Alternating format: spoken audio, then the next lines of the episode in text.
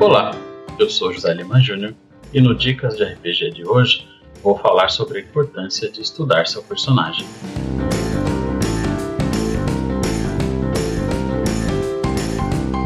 Pensei em gravar esse Dicas em algumas ocasiões anteriores e tive receio de estar fortalecendo um grupo, entre aspas, perigoso. O grupo dos combeiros safados. Mas entendendo que de certa forma eu estou incluído até o pescoço nessa turma, cá estou eu falando, talvez até redundantemente, de uma trama secundária que circula a maioria dos grupos de RPGistas. Uma batalha travada na sombra mesmo, que é o tal do embate entre interpretação e otimização. E a primeira lembrança que eu tenho sobre tudo isso é tirada lá do meio dos anos 90, quando os jogadores de Vampira Máscara e os jogadores de AD&D já se degladiavam quando os grupos defendiam veementemente seus pontos de vista acerca do que era o modo certo, barra, mais legal de se divertir com RPG. Eu já comecei mal, eu sei. Dungeons and Dragons sempre carregou a estigma de matar, pilhar e destruir, e com o advento de sua terceira edição, foram se criando diversas maneiras de matar, pilhar e destruir. É inegável a facilidade com que se otimiza um personagem na terceira edição ou na 3.5. E os combeiros, agora de posse das redes sociais, surgiram aos montes. E abrindo um parênteses, bem antes disso, eu cansei de ver jogador de edições passadas de GURPS pegar a perícia corrida e perder bons pontos por lá só para ter uma esquiva melhor. E se você entendeu essa referência, saiba que você tem um amigo aqui. Me procura no Instagram para a gente conversar. Fechando parênteses, e ainda sobre a terceira edição, ela também tem armadilhas, pois na mesma proporção a chance de se errar uma escolha e fazer um personagem aquém do que se esperava é alta. E a lição que fica de tudo isso é exatamente o tema desse Dicas.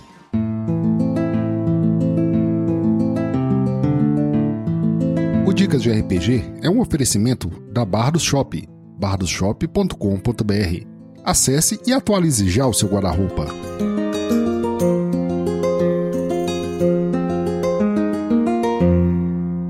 Estudar o personagem é importante sim, e não é coisa de combeiro. Cara, os sistemas de RPG são livros. O mínimo de uso correto desses objetos é uma leitura.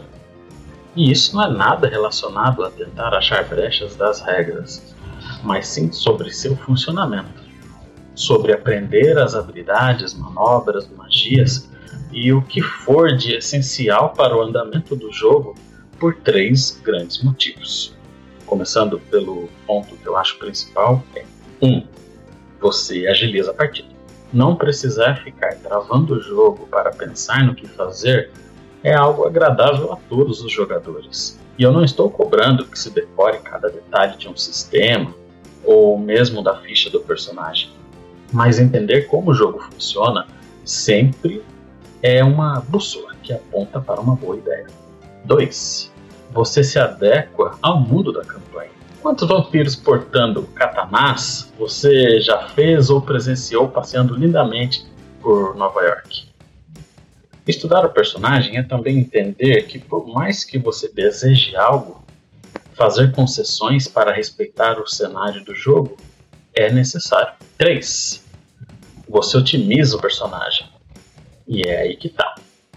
Por mais que você seja um intérprete nato, personagem morto não pode ser interpretado.